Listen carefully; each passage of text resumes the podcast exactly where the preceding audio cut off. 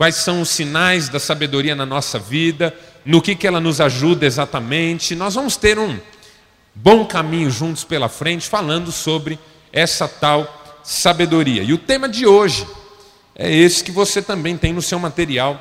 Eu preciso de sabedoria. Essa é uma palavra minha em primeiro lugar, é uma declaração do meu coração em primeiro lugar hoje aqui.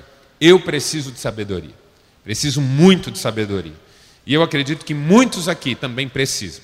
Os que acham que não precisam é porque não vão ter mesmo, não estão mais animados, não querem, né?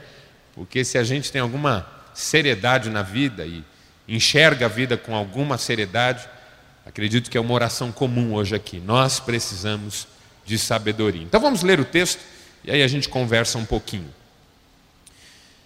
Deus deu a Salomão sabedoria fora do comum, entendimento e conhecimentos tão grandes que não podiam ser medidos. Salomão era mais sábio do que qualquer homem do Oriente ou do Egito.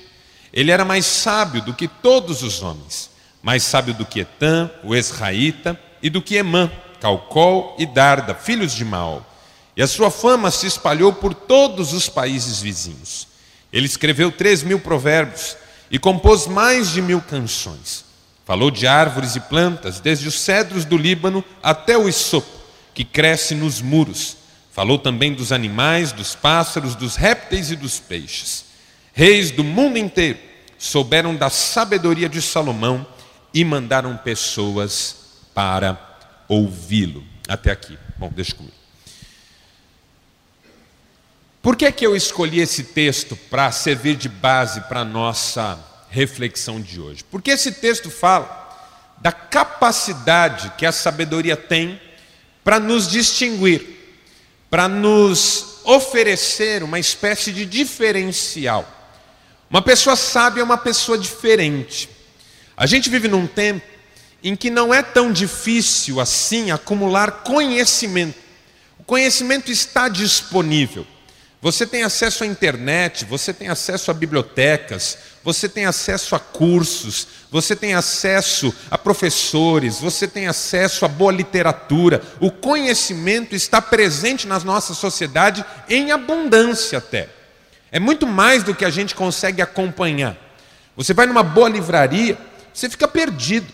A quantidade de novos livros, livros sobre todas as coisas, palavras sobre tudo que existe nessa vida.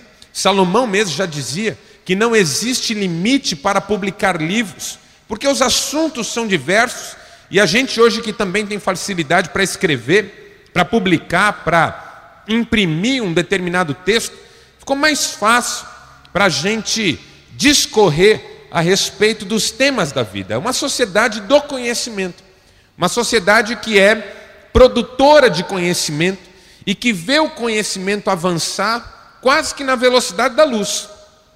Mas o conhecimento não tem feito a vida das pessoas melhor. Você conhece gente que tem muito conhecimento, mas que está com a vida de pernas para o ar. Gente que conhece sobre coisas que você nem imaginava existir, mas que não tem paz, alegria, bons relacionamentos, uma vida estruturada. Pelo jeito, a pessoa anda triste, abatida, oprimida, em depressão, gente muito inteligente até, gente com titulação, gente com experiência internacional, gente com qualificações invejáveis, mas com uma vida que dá dó, que dá pena. Por quê? Porque o conhecimento por si só não resolve. Você pode saber alguma coisa e não ter a menor ideia sobre como colocá-la em prática na vida. E é aí que entra o desafio da sabedoria. E a sabedoria é tão interessante que ela qualifica gente que às vezes nem tem tanto conhecimento, mas que consegue dar conta da própria vida, organizá-la, gerenciá-la de forma maravilhosa. Você olha e diz: Meu Deus, eu queria a vida dessa pessoa. É como quando você olha para uma pessoa muito simples, de uma rotina muito simples, de lazer muito simples, de afazeres muito simples, que mora numa região bastante simples, e você fica com inveja da vida dessa pessoa. Não porque ela tenha o que você não tem. Você com o que você tem, e em vendendo o que você tem, você teria dez vezes o que essa pessoa tem. Mas parece que ela sabe viver. E é isso que dá vontade de alcançar. Às vezes você olha para uma pessoa e diz: Puxa, eu queria que a minha vida fosse como a dessa pessoa. Não é uma questão de posse, é uma questão de caminho, é uma questão de fluência, é uma questão de estar bem com a vida como ela é e com as coisas como elas são e com as circunstâncias que nós temos ao redor. E esse é o passo da sabedoria. E essa é a marca da sabedoria. A vida flui, acontece, é, fica gostosa. E a gente diz: Eu não preciso de mais nada. Conhecimento não tem limite. A gente está sempre atrás. Mas quando a gente fala de sabedoria, a gente sai na frente. Uma pessoa sábia é uma pessoa que tem um fator distintivo na vida que faz com que as outras pessoas a observem e a admirem e desejem aquele tipo de vida que a pessoa leva. E é isso que o texto que nós lemos diz sobre Salomão. Salomão se tornou um homem admirável. A vida de Salomão ficou inspiradora. Salomão, de repente, era alguém com quem as outras pessoas queriam estar. Os reis dos outros países enviavam comitivas para conversarem com Salomão, porque ele era diferente. E o que, que ele era diferente? Ele era sábio. E gente sábia é uma benção. Gente sábia é uma delícia. É gostoso a gente estar com gente sábia. É gostoso conversar com gente sábia, com gente cheia de conhecimento, com gente entendida, com gente que acha que domina tudo na vida. É chato conversar. Ninguém gosta de gente que sabe tudo. É difícil conversar com gente que acha que sabe tudo mas com gente sábia, com gente que consegue ouvir a gente e dizer a palavra certa na hora certa. Porque a questão não é saber a palavra, mas é saber quando a palavra é apropriada. A gente pode ter um vocabulário bastante erudito, dominar cinco, seis, sete mil vocábulos do vernáculo e não ter sabedoria nenhuma. E colocar a palavra errada na hora errada, e machucar mais do que abençoar, e destruir mais do que construir, e fazer o mal mais do que fazer o bem. Então, essa é a diferença, esse é o valor da sabedoria, essa é a experiência de Salomão, esse é o exemplo dele, é o modelo que ele nos legou, um modelo de uma vida de sabedoria, inspiradora, gostosa reis, pessoas, comitivas, gente de todas as partes, vindo até Salomão para ver de perto e conhecer de perto essa sabedoria. E aí, quando eu olho para uma vida dessa, eu só posso dizer que eu quero ser assim. Eu sei que eu não sou assim, mas eu quero ser assim. Eu quero ser um homem sábio, mais do que estudado, mais do que capacitado, mais do que qualificado, mais do que bem-sucedido. Eu quero ser um homem sábio. Quero ser um homem de vida inspiradora. Quero ser um homem diferente. Eu não quero cair na mesmice desse mundo que já desaprendeu a viver. Eu quero levar uma vida que agrade a Deus, que traga paz ao coração, que abençoe as pessoas que estão comigo. É tão difícil isso. Só a sabedoria possibilita essa verdade, essa experiência, essa possibilidade. E eu preciso de sabedoria. Eu quero sabedoria e esse texto me faz querer ainda mais. E eu queria compartilhar com você quatro razões pelas quais eu acredito que preciso de sabedoria e que me levaram a pensar nesse tema como um tema para o semestre. Nós não vamos resolver nada hoje aqui, mas ao longo da nossa trajetória juntos, nós vamos entender, não tudo, mas grande parte daquilo que é necessário para a gente viver uma vida um pouquinho mais sábia. E a primeira lição que eu quero compartilhar com você é a seguinte: eu preciso de sabedoria porque boa parte dos meus problemas eu mesmo crio. Não sei se é assim com você, mas comigo é. Boa parte dos meus problemas eu mesmo crio. Eu começo. Eu perco a mão. Eu falo o que eu não devia ter dito. Eu brigo com quem eu não devia brigar. Eu negligencio uma situação importante que eu não deveria negligenciar. Eu gasto um dinheiro que eu não deveria gastar. Eu deixo de ganhar um dinheiro que eu poderia ter ganho. Eu deixo de fazer isso ou aquilo, ou eu faço isso ou aquilo, que acabam trazendo prejuízo para a minha vida. Eu preciso de sabedoria porque eu erro demais.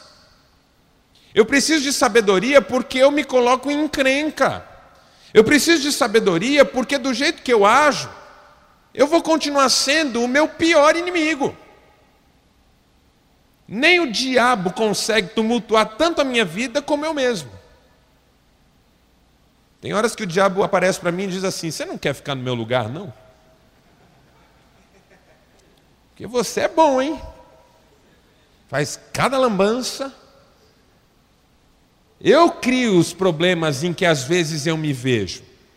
O fato é que a gente é de uma época, de uma geração, em que os nossos problemas nos vêm como se fossem sempre fatores externos. Ah, por que isso está acontecendo comigo agora? Ah, mas por que isso tem que ser assim? Ah, mas por que eu tenho que enfrentar esse tipo de coisa? E normalmente a gente se encontra condicionado a atribuir a fatores externos os nossos problemas. Como se Deus estivesse contra nós, virou aí as costas para nós, não liga mais para nós e não se importa que nós estejamos sofrendo. E a gente reclama de Deus, reclama da vida, reclama das coisas, das pessoas.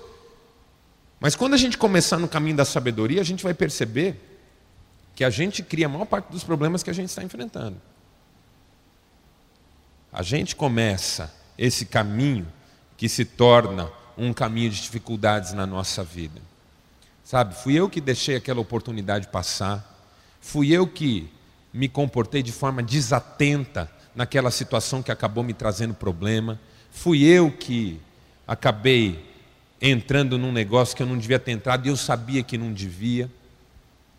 Porque entrar em alguma coisa é fácil, dura é depois sair dela.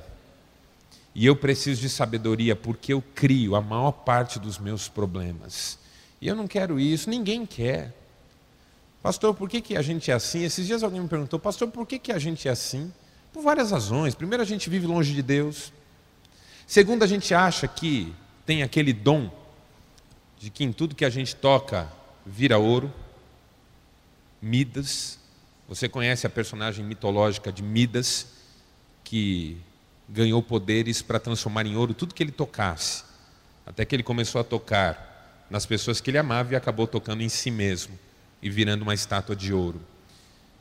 É o sonho de consumo de todo mundo, ter o toque de Midas.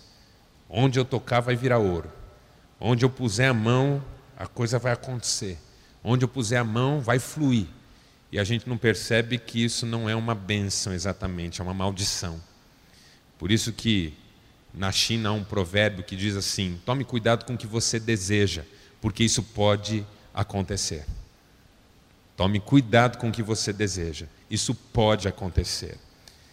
O fato é que a gente acha que a gente dá conta de tudo, que tudo que a gente faz é bom. A Bíblia diz isso. Todos os caminhos do homem são puros aos seus olhos, todos. Você começa um negócio e alguém diz assim: rapaz, você não acha melhor esperar? Não, eu sei o que eu estou fazendo. Rapaz, você não acha melhor conversar com alguém que entende melhor do assunto? Não, eu já estou sabendo, eu já vi o que eu tinha que ver, eu já pesquisei o que eu tinha que pesquisar. Quando a gente entra no caminho da sabedoria, a gente descobre que a maior parte dos nossos problemas a gente mesmo cria. Então eu preciso de sabedoria por causa disso, porque eu estou cansado de me boicotar. Eu estou cansado de ser pedra de tropeço para mim mesmo. Eu estou cansado de ser o motivo pelo qual eu choro à noite. E se eu for jogar limpo com a vida, Talvez eu esteja falando de 70% dos meus problemas. Segundo, eu preciso de sabedoria, porque boa parte dos meus problemas eu poderia ter evitado. Você foi fechado no trânsito por um motorista louco desses de Sarandi que às vezes vem para cá.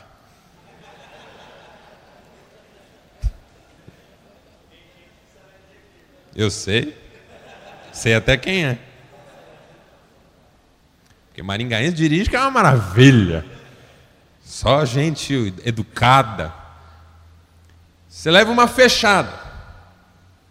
Aí você mete a mão na buzina. Aí o sujeito xinga. Aí você tem duas opções: seguir em frente para casa, esquecer isso, ou dar sequência naquele negócio. Não é?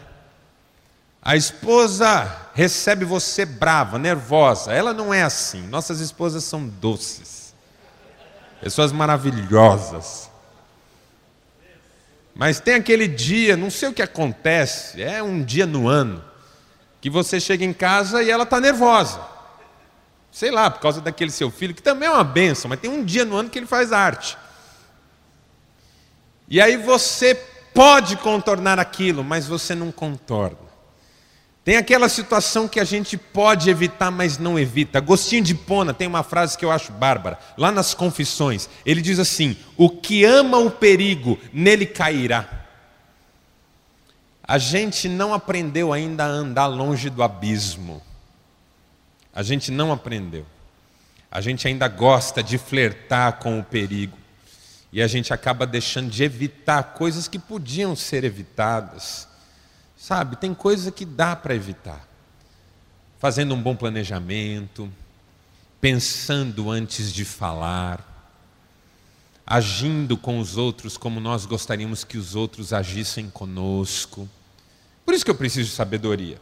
Porque uma grande parte dos meus problemas, aqueles que eu não criei, eu podia ter evitado. Tá certo, não é culpa minha, não é. Isso que a gente está vivendo no meu casamento não é culpa minha, é culpa dela, ela começou esse negócio. Sabe, essa situação com meu filho não é culpa minha, eu fiz tudo por ele, eu tenho outro e o outro está bem lá. É culpa dele esse negócio. Sabe, eu criei outros filhos e eles não estão me dando esse trabalho que esse está me dando. A culpa é dele. Ele que não entendeu, ele que não sei o quê. É, é fácil, dá para a gente culpar os outros. Tem coisa na vida que está na cara que a culpa não é nossa. Mas quando a gente entra num caminho de sabedoria, a gente percebe que mesmo aquilo que não é culpa nossa, a gente podia ter evitado. Mesmo aquilo que a gente não começou, a gente podia ter parado. Sabe, sempre dava para alguém ter parado tudo e pedido perdão. Sempre. Sempre é possível você dizer: olha, Vamos acalmar um pouquinho, vamos rever, por que, que a gente está fazendo isso? Sempre dá para alguém ser lúcido. Só que a gente é mais ou menos daquela tese, né? Eu dou um boi para não entrar numa briga, mas dou uma boiada para não sair dela. A gente fica louco, desequilibra, agora quer levar até o fim. E aí, quando a gente vê o problema está criado, eu preciso de sabedoria, porque eu posso evitar tanta coisa, ter uma caminhada mais sóbria, mais tolerante, mais alegre. Se a vida fosse mais alegre, a gente evitaria tanto conflito. Sabe, tudo bem, foi ela que me falou a palavra de agressão primeiro, mas eu podia ter contornado isso, eu podia ter evitado que isso se transformasse num problema maior. Entendeu? Ela não falou comigo hoje, aí eu não falei com ela amanhã, aí não falou. Tudo bem, daqui a 10 anos Alguém vai falar assim: por que, que vocês não se falam? Ah, porque ela parou de falar comigo primeiro. Ok. É um jeito de sair pela tangente. Mas com sabedoria a gente evita essas coisas. Não só deixa de ser culpado por muitos dos problemas, como passa a ser agente de solução, com muitos problemas que querem começar e acabam não começando. O problema está sempre querendo começar na nossa vida. Mas quando a gente assume um caminho de sabedoria, a gente identifica o problema mais rápido e evita que ele se consolide, se estabeleça ou se apresente no nosso caminho. Eu preciso dessa sabedoria. Tem muita coisa que eu podia evitar e acabo não evitando. Algumas reações, puxa, eu podia evitar. Sabe? Conversar antes, planejar melhor as minhas ações, numa reunião, por exemplo. Há um tempo atrás eu fui para uma reunião e eu não gosto de participar muito de reunião porque essa mania da gente falar demais, acaba falando demais na hora que não deve falar. E eu acabei fazendo isso. E aí eu tomei uma decisão. Agora toda reunião que eu vou, eu sento um pouco, oro um pouco, peço para Deus segurar minha boca, me dar paz, porque eu não quero criar problema e nem quero ser agente de fomentação do problema. Sabe, eu não quero pôr fogo. A gente fala assim, puxa, você não, não começou, mas você pôs lenha na fogueira. Ok, não foi você que acendeu o fósforo, mas a gasolina estava com você. E foi você que jogou. Eu quero sabedoria porque tem muita coisa que eu podia evitar. E é tão bom quando a gente vê que evitou um problema, não é? A gente se sente bem, se sente instrumento de bênção na vida das pessoas. Terceiro, eu preciso de sabedoria, porque boa parte dos meus problemas já poderia estar resolvida. Então eu vou repetir. Eu preciso de sabedoria porque boa parte dos meus problemas eu mesmo crio. Eu preciso de sabedoria porque boa parte dos meus problemas eu poderia ter evitado. E terceiro, eu preciso de sabedoria porque boa parte dos meus problemas já poderia estar resolvida. Ok, eu estou com um problema. Ok, eu estou passando por uma luta. Ok, eu nem consegui deixar de criar, como também não consegui evitar que a coisa chegasse e se consolidasse. Mas tem solução? Essa é a pergunta. E 99% dos nossos problemas têm solução. A gente só precisa de sabedoria para começar a colocar ordem na casa. Eu criei, ou pelo menos não evitei, mas eu posso ser agente de solução. E não é fácil resolver um problema, ainda mais quando a gente se desespera. Ainda mais quando a gente se desespera. O desespero anestesia a nossa percepção faz com que os nossos olhos não enxerguem mais as circunstâncias com clareza. Quanto mais nervosos nós ficamos, pior é. Você sabe, porque você fica nervoso. E aí você não consegue resolver. Quantas pessoas eu tenho conversado que dizem para mim, pastor, eu saio cedo, eu volto à noite, eu faço o que tem que fazer, mas parece que não rende. Alguma coisa está errada, meu irmão. É impossível que a gente trabalhe o tempo inteiro e não consiga dar um tiro certo. Talvez seja ansiedade, talvez seja o ramo que está errado, talvez seja o tipo de estilo de vida que você está tentando construir, talvez sejam as motivações, talvez seja o diabo, talvez seja um trabalho, sei lá. Mas você precisava saber. Eu não sei. Você precisava saber. E o caminho da gente entender os nossos problemas é o caminho da sabedoria. Por que, que isso não está dando certo? Não adianta jogar só assim para um, um complexo, para as forças do universo. Ah, para mim nada dá certo. Eu já disse isso aqui. Se você é do tipo para quem nada dá certo, tudo dá errado para você, com você tudo acontece, você deve ser algum tipo de escolhido. Vai salvar o mundo, sei lá. Porque o universo é seu inimigo. O fato é que não é assim, não é verdade isso. Entendeu? Não tem explicação mágica às vezes, mística, nada disso. Sempre haverá uma questão de fé, porque tudo que a gente faz envolve fé, e se a gente acredita que tem um Deus no céu, e aí cada um tem que tomar a sua decisão. Se a gente acredita que tem um Deus no céu, é claro que ele tem alguma participação na nossa vida, mas também tem aquele caminho que a gente vai tentando interpretar, discernir. Puxa, eu errei aqui. Puxa, aqui se eu fizesse isso, resolvia. Se eu melhorasse isso aqui, melhorava a minha vida. Mas não, a gente se desespera, quer que a solução caia do céu. A minha família passou por uma situação financeira muito difícil há alguns anos. Eu ainda era solteiro e meu pai passou por uma situação financeira muito, mas muito, muito difícil. E nós perdemos muitas coisas e ficamos numa situação complicada por muito tempo. Mas e sempre fomos muito crentes. O meu pai, um homem muito crente, a minha mãe, todos lá em casa, sempre confiantes em Deus. Mas passamos. O Senhor nos permitiu passar por lutas muito grandes.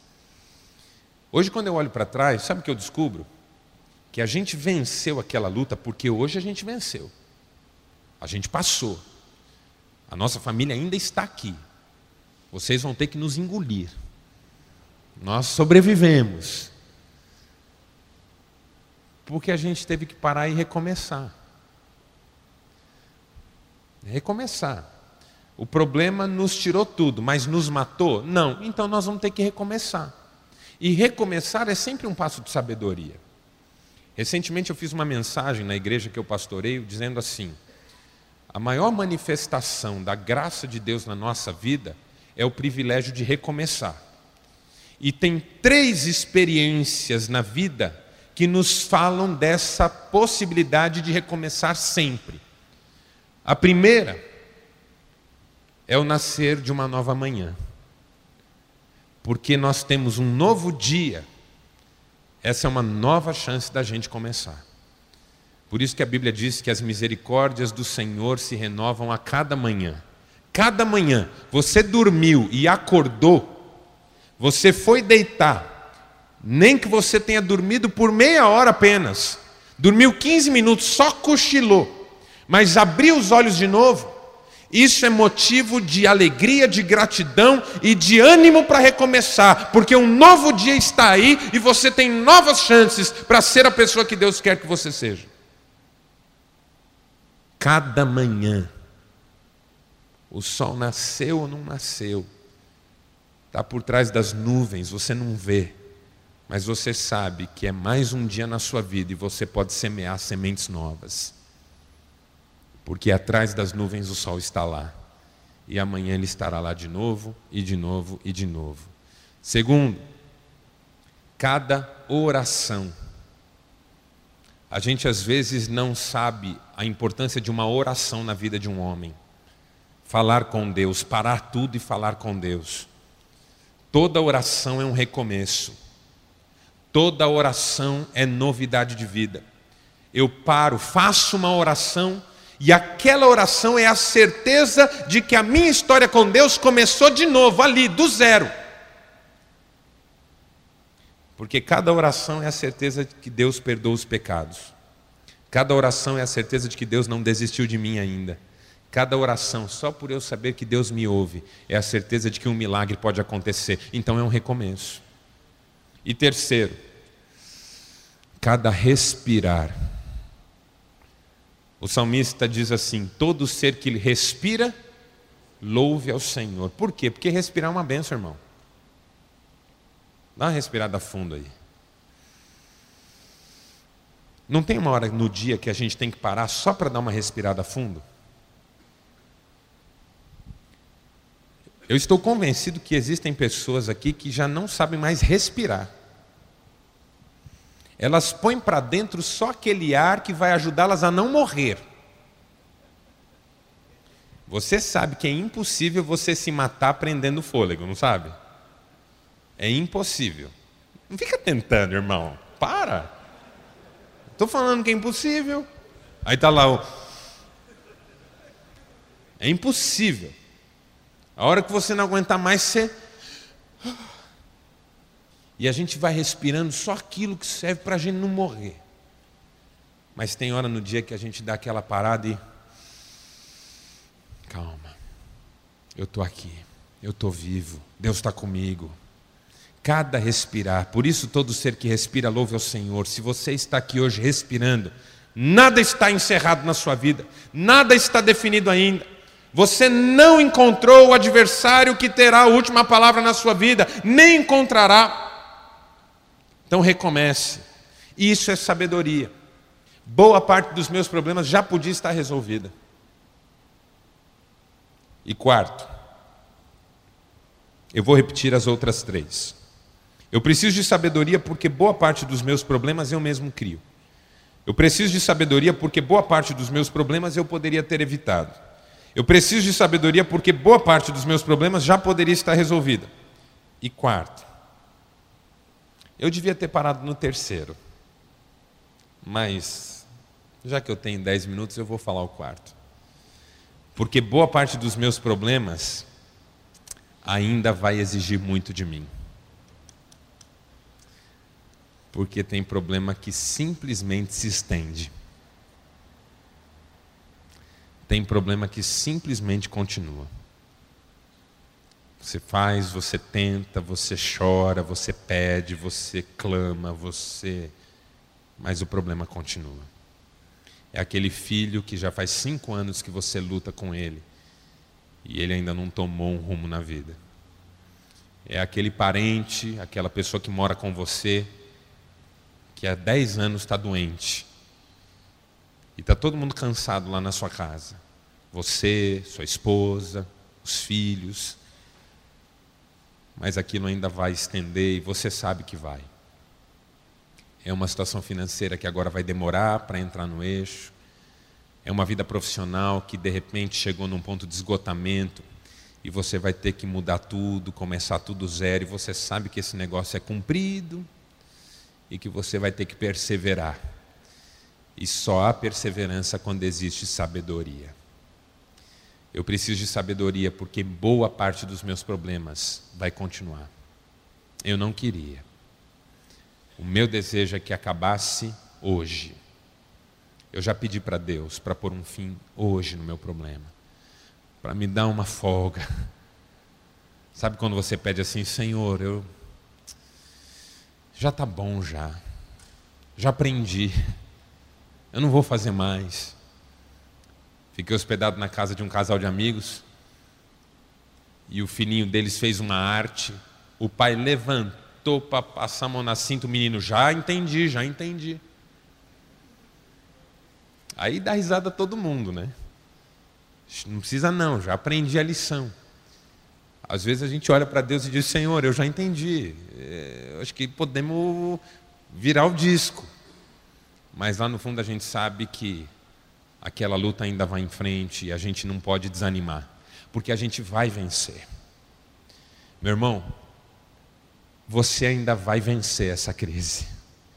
Você ainda sai dessa. Você ainda vai ver a novidade de Deus na sua vida você ainda vai se entusiasmar com a obra de Deus na sua vida, na sua casa, no seu relacionamento. Você ainda vai ver Deus na vida do seu filho. Então não desanime agora. Lembre-se, você está vivo, você está aqui, você está respirando. Cada manhã é uma nova chance, cada oração é a certeza da presença de Deus. Siga em frente, anime-se, encha o peito de ar. Não deixe que o seu inimigo seja o desânimo. Porque quem tem desânimo tem dois problemas, não um. O problema é aquele. É a falta de dinheiro, é a falta de perspectiva no trabalho, é a falta de paz no lar. O problema está lá. Mas o desânimo é um segundo problema. A gente costuma ver o desânimo como consequência do problema, é ou não é? Eu converso com uma pessoa desanimada e digo assim para ela: por que, que você está desanimado? Ela diz assim: por causa disso, disso, disso, e conta o problema. Então o desânimo é um fator do problema. O problema tem essa, essa, essa dificuldades e também o desânimo. Mas na minha maneira de entender, o desânimo não é parte do problema, é um outro problema. Porque se eu enfrentasse o problema sem desânimo, seria melhor. Talvez eu vencesse mais rápido.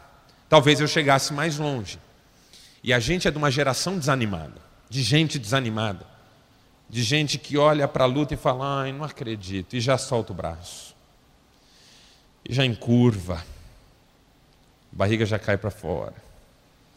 Igual eu estou aqui agora, assim.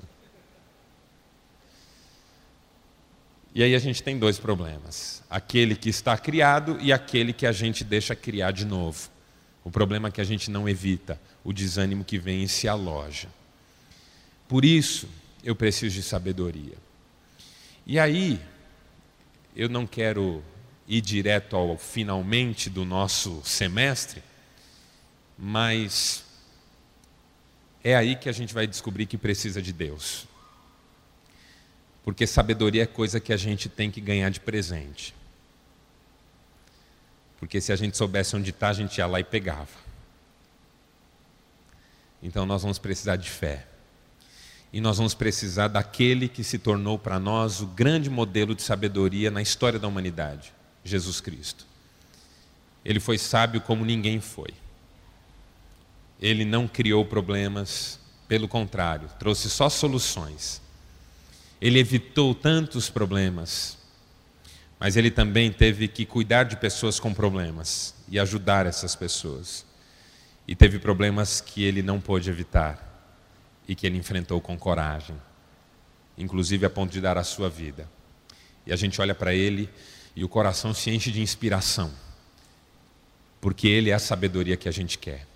O apóstolo Paulo tem uma frase muito bonita numa das cartas que ele escreve a uma igreja, dizendo assim: Jesus Cristo é a sabedoria de Deus na nossa vida. Sabedoria de Deus. E eu vou terminar com um versículo que está lá em Tiago. Tiago diz assim: Se alguém necessita de sabedoria, peça para Deus, que Ele dá gratuitamente, sem cobrar nada em troca. Eu preciso de sabedoria. Se você precisa de sabedoria, feche seus olhos, nós vamos orar.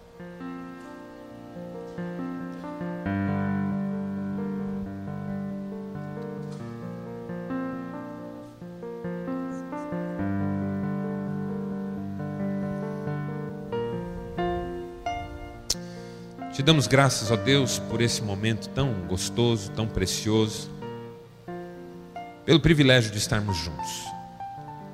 Te damos graças pela tua palavra e pelo desafio da sabedoria. Eu preciso de sabedoria, ó Deus, e tu sabes disso. Talvez os meus irmãos aqui também precisem. Dá-nos a todos nós, Pai. Visita-nos com sabedoria mais uma vez vai à frente das nossas lutas, problemas. Eu quero orar pelo João Pedro, que chegou aqui hoje tão triste, está passando por tantas lutas. Que o Senhor o abençoe ainda hoje, que ele seja vitorioso ainda hoje, e que ele veja ainda hoje o caminho novo que o Senhor vai abrir para ele.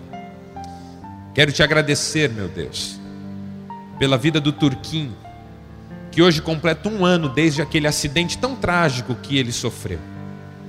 O Senhor o preservou ali, porque o Senhor tinha um plano na vida dele, o Senhor tinha um propósito na vida dele, o Senhor tem um propósito na vida do Turquinho, e hoje ele está aqui conosco, respirando, podendo orar, podendo ver amanhã chegar e ter a certeza de que todo momento é um chamado para o recomeço meu Deus, olha para cada homem que aqui está.